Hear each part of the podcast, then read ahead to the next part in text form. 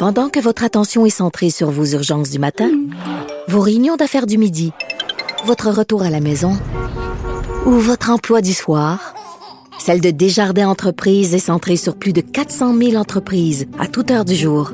Grâce à notre connaissance des secteurs d'activité et à notre accompagnement spécialisé, nous aidons les entrepreneurs à relever chaque défi pour qu'ils puissent rester centrés sur ce qui compte, le développement de leur entreprise.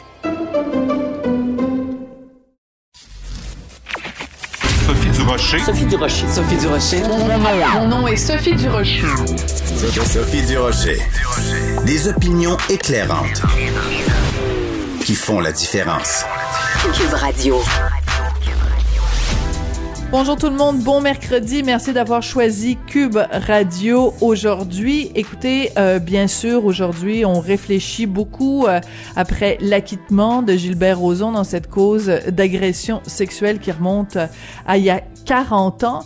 Et euh, il y a beaucoup de, de, de, gens, de commentateurs et la présumée victime euh, elle-même qui disent euh, c'est une journée sombre pour toutes les victimes d'agressions sexuelles. Je comprends tout à fait ce point de vue qui est tout à fait défendable, mais je pense qu'il faut aussi rappeler que la cause Roson, c'est une cause parmi beaucoup de causes d'agression sexuelle et les avocats aussi qui plaidaient euh, euh, ont pris le soin de rappeler ça. Pourquoi?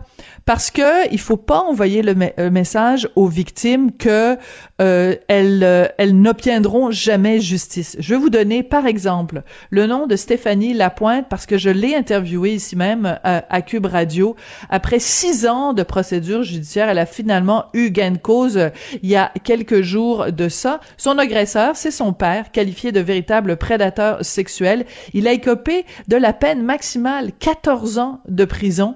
Euh, il l'a forcé pendant des années, sa fille, à avoir des relations sexuelles avec lui.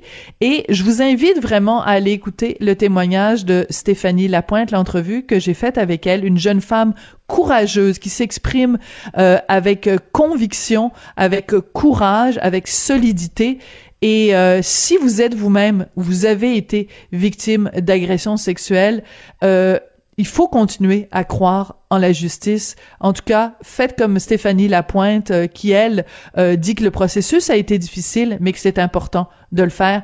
Quand je vois ce genre de situation absolument désastreuse, je pousse un grand. Ben voyons donc.